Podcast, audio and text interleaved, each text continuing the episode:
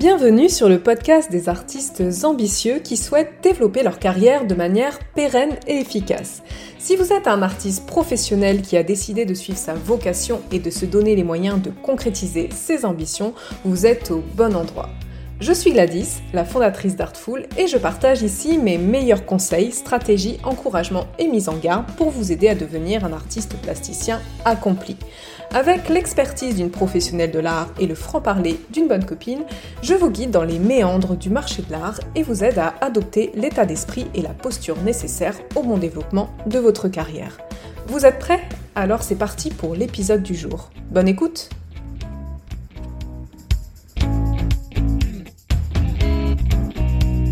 Bonjour et bienvenue dans ce nouvel épisode du podcast Faire œuvre. J'espère que vous allez bien, je suis ravie de vous retrouver ici, d'autant plus qu'aujourd'hui nous allons parler d'un sujet que j'ai envie d'éclaircir avec vous depuis un moment, à savoir le fait pour un artiste d'évoluer en marge du marché de l'art. Tout au long de cet épisode, nous allons voir essentiellement trois choses. La première chose que nous allons voir, c'est ce qu'est le marché de l'art et ce qui ne l'est pas. Ce qu'est un artiste qui évolue au sein du marché de l'art et un artiste qui évolue en dehors de ce marché. C'est quelque chose qui est très flou dans la tête de beaucoup d'artistes et le fait que vous ayez du mal à appréhender les contours du marché de l'art vous conduit souvent à faire des mauvais choix en matière de positionnement marché, de promotion et de commercialisation de votre art. La multiplication ces dernières années des solutions offertes aux artistes pour promouvoir et vendre leur art est venue ajouter beaucoup de confusion à ce sujet qui n'était déjà pas simple à appréhender et il est donc absolument nécessaire d'éclaircir ce point-là. La deuxième chose que nous allons aborder, ce sont les avantages et les inconvénients que présentent ces différentes solutions.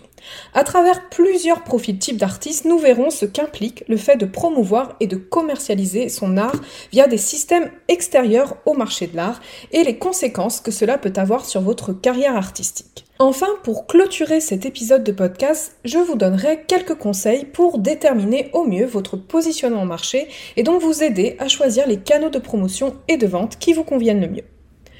Avant de rentrer dans le vif du sujet, je tiens à vous préciser que tous les propos que je vais tenir ici sont basés sur une analyse scrupuleuse du marché de l'art et qu'ils sont les plus objectifs possibles. Ici, et c'est d'ailleurs le cas dans l'intégralité de mon contenu, je vous parle en tant que consultante en gestion de carrière artistique et non en tant qu'ancienne assistante galeriste. Quand j'analyse le marché de l'art ou les solutions alternatives qu'on propose aux artistes, je le fais toujours en me demandant est-ce que c'est bénéfique à court, moyen ou long terme à l'artiste.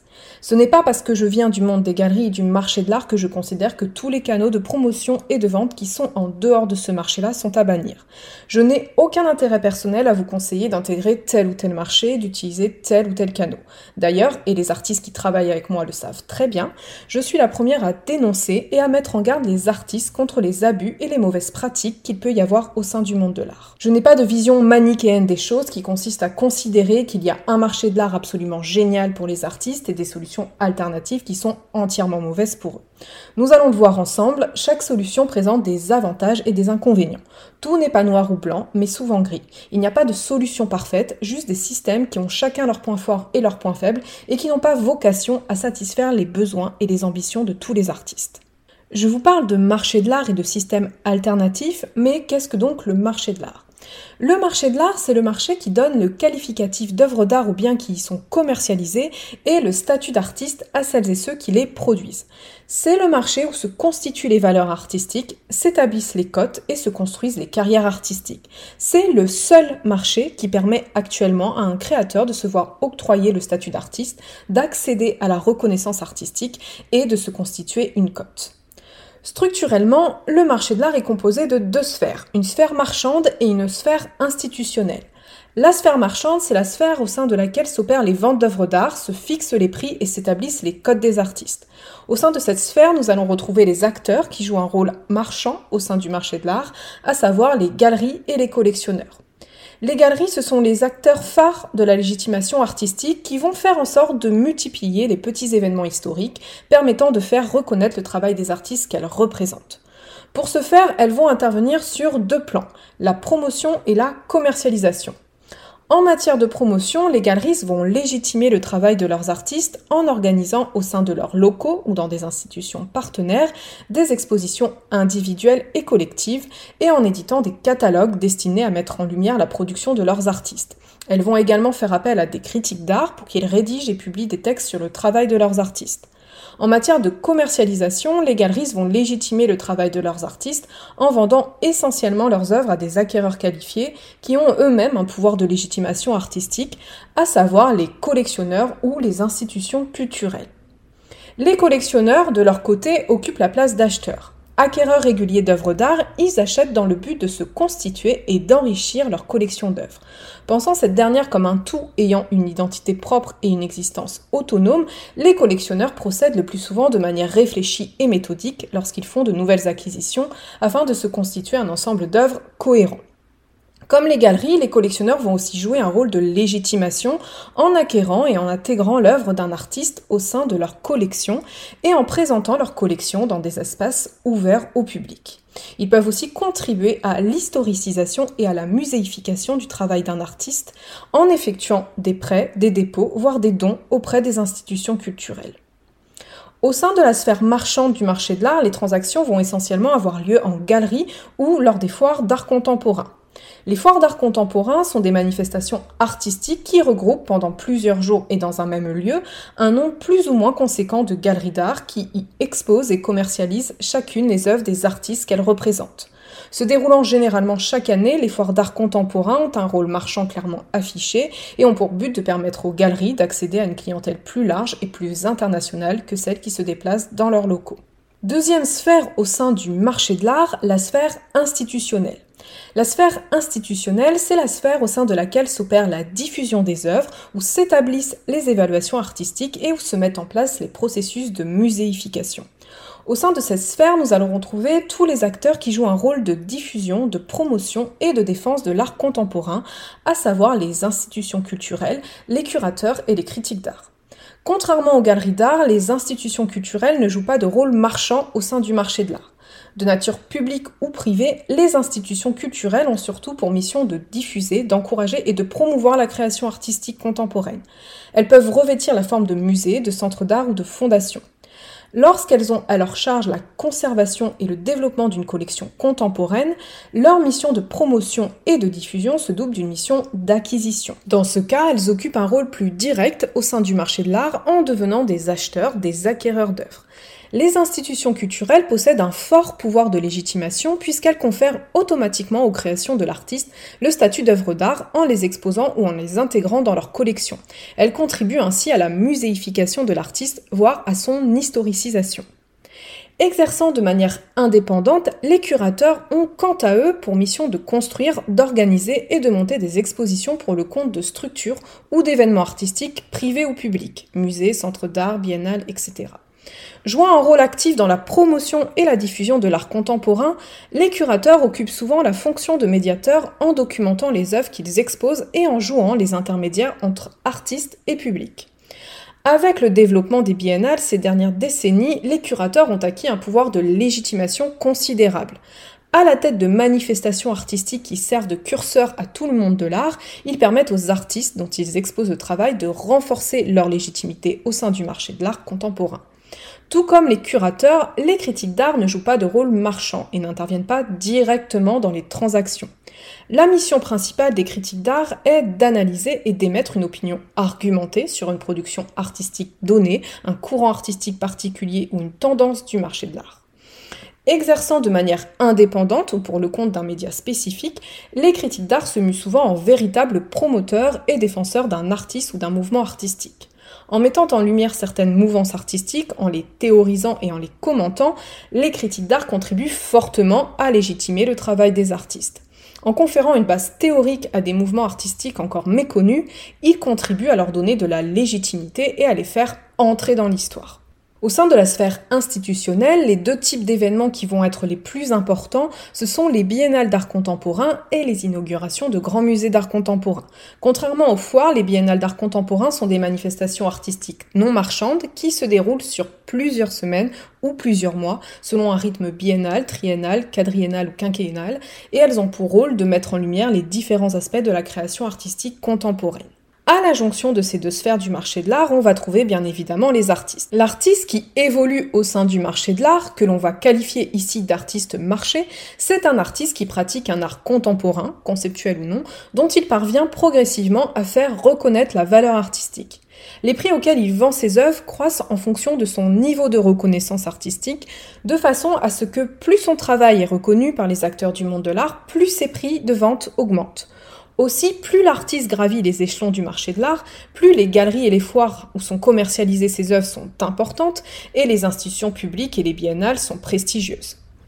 Les points positifs pour l'artiste marché, c'est que son positionnement, son évolution au sein du marché de l'art lui offre la possibilité d'accéder à la consécration artistique, à la muséification et à l'historicisation de son travail. L'artiste marché, c'est le seul artiste qui puisse actuellement, au regard de la manière dont fonctionne le marché de l'art, prétendre à cela. C'est aussi celui qui peut se construire une cote et commercialiser ses œuvres à des prix intéressants, voire élevés. Enfin, l'artiste marché, c'est celui qui a le plus de chances d'accéder aux projets artistiques les plus intéressants. La situation de l'artiste marché ne présente pas que des avantages. Dans les points négatifs, on peut notamment citer l'exigence qui pèse sur ses épaules pour produire des œuvres toujours plus novatrices et impressionnantes, la lourdeur des engagements professionnels qui peut constituer une source considérable de pression et de stress, ainsi que sa dépendance aux acteurs du monde de l'art, puisque sans eux, il ne peut pas continuer à développer sa carrière artistique. Maintenant que vous êtes plus au clair avec ce qu'est le marché de l'art, je voudrais vous parler des alternatives à ce marché. Par choix, par incapacité à intégrer le marché de l'art ou bien par absence de positionnement marché, il est possible actuellement que vous évoluez en dehors de ce marché-là. À partir du moment où vous ne commercialisez pas votre art via la sphère marchande de ce marché, c'est-à-dire que vous ne vendez pas vos œuvres via l'intermédiation d'une galerie de promotion qui va susciter une demande pour votre travail, et que vous n'exposez pas votre production via la sphère institutionnelle du marché de l'art, vous évoluez en marge de ce marché. Je sais que beaucoup de personnes ne vont pas être d'accord avec moi, surtout celles qui ont des intérêts financiers à défendre le contraire, mais il n'est pas juste, ni même honnête, de présenter les canaux de vente et de promotion qui se situent en dehors des circuits officiels comme des canaux équivalents à ceux du marché de l'art. Pourquoi tout simplement parce que ces canaux ne mettent pas en présence les mêmes acteurs et ne vous permettent pas d'accéder à la même chose, à la même carrière artistique. Pour que vous puissiez en juger par vous-même, je vous propose de passer en revue ces principales alternatives et d'explorer leurs avantages et leurs inconvénients au travers de quatre profils types d'artistes. Premier profil type, l'artiste institutionnel. L'artiste institutionnel, c'est celui qui va évoluer essentiellement au sein de la sphère institutionnelle du marché de l'art, sans fréquenter la sphère marchande de ce même marché. Ici, on est en présence d'un artiste qui évolue dans les circuits officiels de la consécration artistique sans pour autant commercialiser ses œuvres via les galeries d'art. L'artiste institutionnel, généralement diplômé des beaux-arts, c'est un artiste qui produit un art contemporain assez conceptuel, assez intellectuel pour séduire les institutions culturelles. C'est un artiste qui va essentiellement s'inscrire dans une économie de projet et non une économie d'œuvre, dans le sens où il ne va pas commercialiser son art via la vente directe de ses œuvres, mais via la réalisation de projets artistiques. Le business model de l'artiste institutionnel repose sur l'obtention de bourses de création auprès de la DRAC et de commandes publiques, notamment dans le cadre du dispositif du 1% artistique. L'acquisition d'une de ses œuvres par un frac et l'exposition de son travail au sein d'un centre d'art contemporain peuvent aussi faire partie de la carrière d'un artiste institutionnel. En parallèle des projets artistiques qu'il réalise pour la sphère publique, l'artiste institutionnel peut également réaliser des projets et répondre à des commandes privées pour des entreprises comme les cabinets d'architecture, les décorateurs d'intérieur ou les agences de communication. Les avantages à être un artiste institutionnel sont pluriels. En évoluant au sein de la sphère institutionnelle du marché de l'art, il jouit d'une certaine valorisation et reconnaissance de son travail qui peut lui permettre de rejoindre la sphère marchande du marché de l'art. Il a donc des chances d'accéder à la consécration artistique. Aussi, il bénéficie d'une visibilité publique qui peut être importante parce qu'il réalise des projets artistiques au sein de l'espace public. L'inconvénient, c'est que l'artiste institutionnel est quelque peu au service d'un art officiel qui dépend de la politique culturelle de l'État. Aussi, s'il ne parvient pas à décrocher d'appels d'offres ou de commandes en dehors de sa zone géographique, il peut vite se retrouver avec l'étiquette d'artiste régional et voir sa carrière artistique stagner, voire péricliter dans le cas où il ne parvient plus à décrocher de projet. Le problème avec les institutions publiques, c'est qu'elles n'ont pas pour vocation à attribuer des projets artistiques aux mêmes artistes pendant 20 ou 30 ans, et que ceux-ci, s'ils ne parviennent pas à développer leur carrière, peuvent se retrouver à être un peu blacklistés des projets publics et se retrouver dans une situation assez précaire.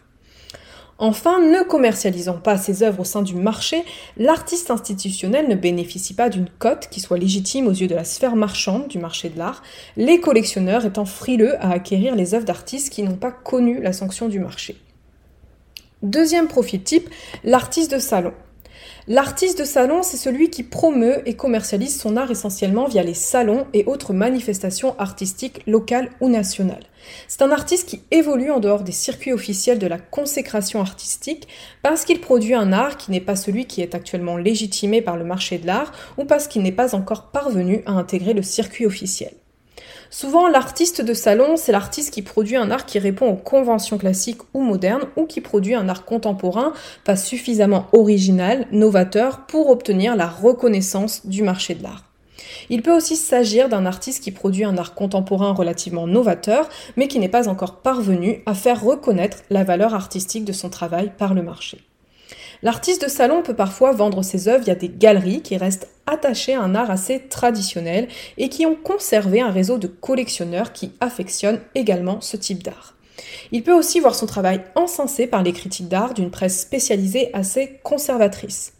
L'artiste de salon peut donc évoluer dans un milieu qui fonctionne de manière assez similaire à celui du marché de l'art contemporain parce qu'il fait intervenir le même type d'acteurs, même si ceux-ci n'ont qu'un pouvoir de légitimation relativement limité. Il existe plusieurs avantages à être un artiste de salon. Tout d'abord, l'artiste de salon est assez libre dans la gestion de sa carrière, puisqu'il va pouvoir choisir les événements artistiques auxquels il participe, sans devoir solliciter l'accord des galeries avec lesquelles il peut éventuellement travailler. Les galeries avec lesquelles il peut être amené à travailler étant de petites structures, celles-ci n'imposent que rarement des clauses d'exclusivité à leurs artistes et n'interfèrent pas dans la gestion de leur carrière. Aussi, l'artiste de salon peut jouir d'une certaine reconnaissance artistique qui, si elle ne parvient pas des circuits officiels de l'art, peut venir de personnes et de structures qui partagent la même conception de l'art que lui. Enfin, l'artiste de salon, via sa participation fréquente à des manifestations artistiques, peut trouver un certain épanouissement dans la sensation d'appartenir à une communauté et peut même accéder à une certaine stabilité financière lorsqu'il parvient à identifier des salons lui permettant d'atteindre sa clientèle.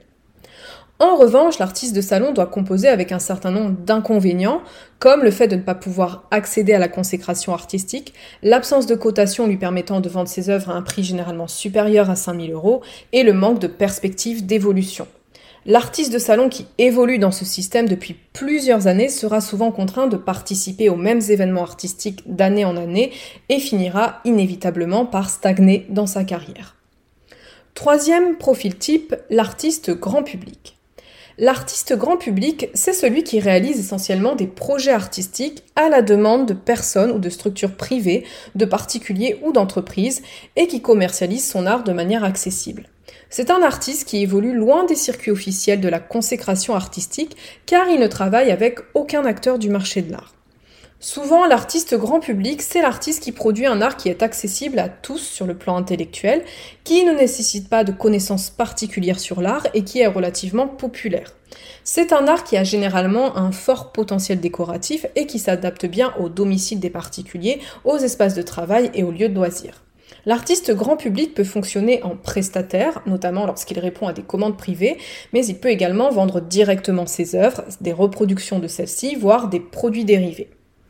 Les avantages à être un artiste grand public sont multiples. Tout d'abord, l'artiste grand public jouit souvent d'une notoriété assez importante et d'un capital sympathie assez fort auprès des gens.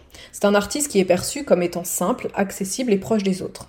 Aussi parce que son art parle au plus grand nombre, l'artiste grand public peut être très sollicité, avoir beaucoup de demandes et bien commercialiser sa production artistique. Sa notoriété peut aussi lui permettre de nouer des partenariats assez intéressants avec des marques. Par contre, l'artiste grand public doit faire face à un certain nombre d'inconvénients. Ayant une approche très populaire et commerciale de son travail, il peut être rejeté par les acteurs du marché de l'art qui ne lui permettront jamais d'accéder à la consécration artistique. De par sa manière de fonctionner qui le rapproche plus d'un décorateur que d'un artiste, il aura beaucoup de mal à obtenir une certaine crédibilité auprès de personnes initiées à l'art. S'il peut bien, voire beaucoup, se rémunérer avec son activité, il ne peut cependant pas se prévaloir d'avoir une cote, la valeur artistique de son travail n'étant pas reconnue. Si l'effet de mode passe, que la demande pour son travail tend à se raréfier, il sera donc contraint, dans une logique pure et dure d'offre et de demande, de baisser plus ou moins considérablement ses prix. Enfin, gérant son activité plus comme un entrepreneur lambda qu'un artiste, l'artiste grand public aura beaucoup de difficultés à intégrer une communauté d'artistes qui l'acceptent et reconnaissent son travail. Quatrième et dernier profil type, l'artiste digital. L'artiste digital, c'est celui qui promeut et commercialise son art essentiellement via les marketplaces en ligne, les réseaux sociaux et son site internet. Contrairement aux autres artistes qui ont tous une présence internet et qui utilisent tous les outils numériques dans leur activité artistique, l'artiste digital mise quasi exclusivement sur ces canaux-là pour développer son activité. C'est un artiste qui évolue en dehors des circuits officiels de la consécration artistique et qui, comme l'artiste de salon, produit un art qui répond aux conventions classiques ou modernes, ou produit un art contemporain pas suffisamment original pour obtenir la reconnaissance du marché de l'art. Il peut aussi s'agir d'un artiste qui produit un art contemporain relativement novateur, mais qui n'est pas encore parvenu à faire reconnaître la valeur artistique de son travail par le marché. A l'inverse, il peut s'agir d'un artiste dont la production, peu qualitative, s'apparente surtout au loisir créatif et ne répond au standard minimum d'aucun art, ni classique, ni moderne, ni contemporain. L'artiste digital, c'est un artiste qui adopte une stratégie de marketing traditionnelle et qui vend son art comme on vend un bien lambda. Il mise sur sa présence en ligne et notamment sa visibilité sur Instagram pour attirer de nouveaux clients qu'il pense séduire par le potentiel décoratif de ses œuvres. Les arguments et les pratiques de vente traditionnelles, telles que la production de séries accessibles financièrement, la mise en avant de l'aspect formel de ses œuvres ou les réductions de prix lors des soldes ou du Black Friday, sont au centre de sa stratégie commerciale. Les avantages à être un artiste digital sont peu nombreux. Si l'artiste digital gère sa carrière en toute autonomie et peut gagner de l'argent grâce à son activité, il se retrouve le plus souvent noyé dans la masse des artistes souvent amateurs qui investissent les canaux numériques.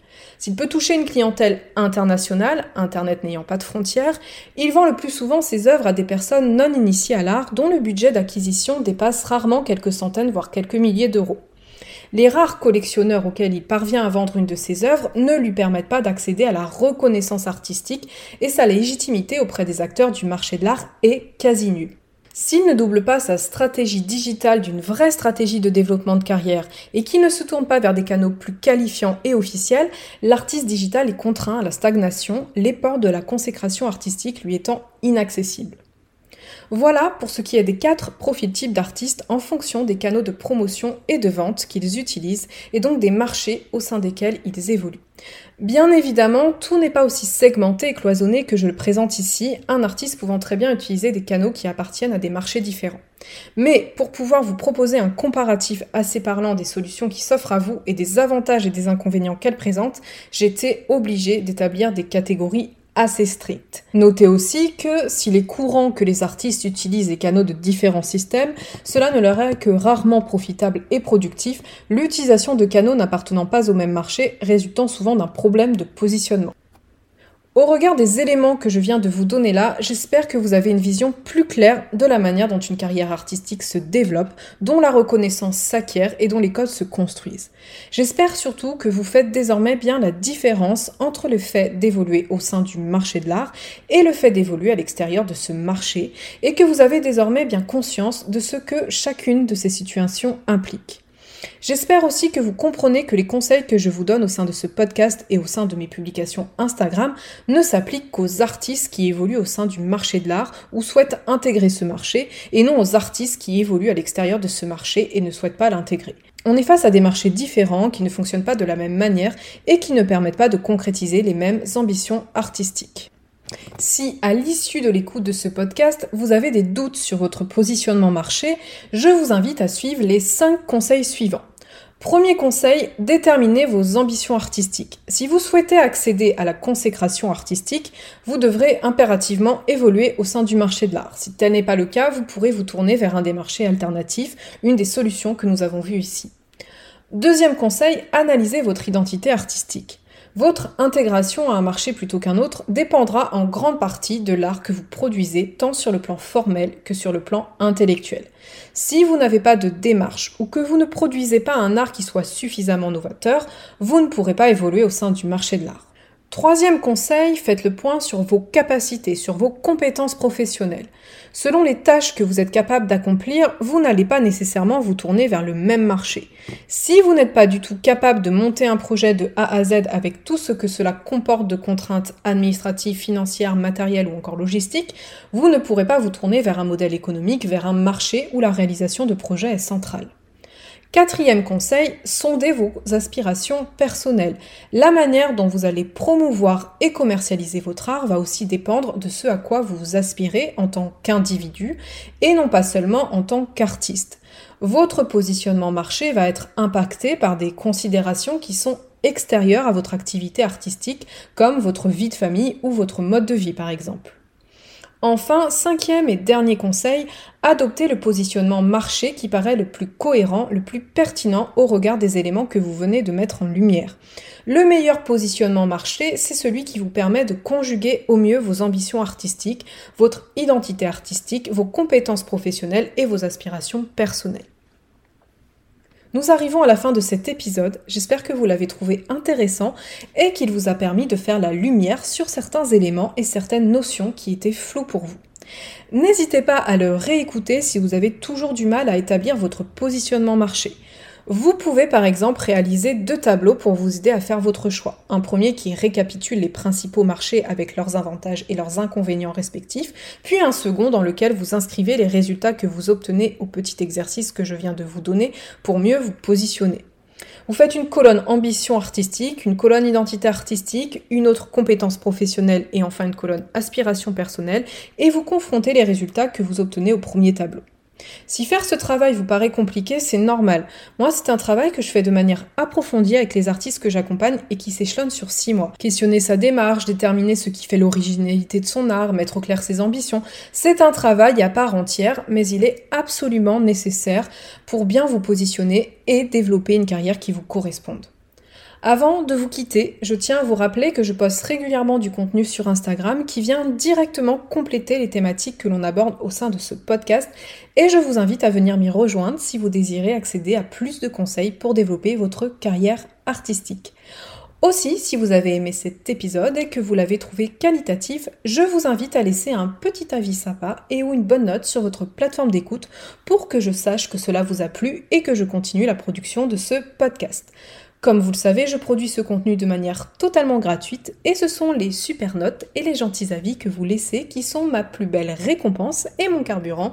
Donc si vous pouvez le faire, c'est super. Un grand merci pour votre écoute et votre implication. Je vous souhaite de passer une belle journée ou une belle soirée selon le moment auquel vous écoutez ce podcast et je vous dis à très bientôt pour un prochain épisode de Faire œuvre.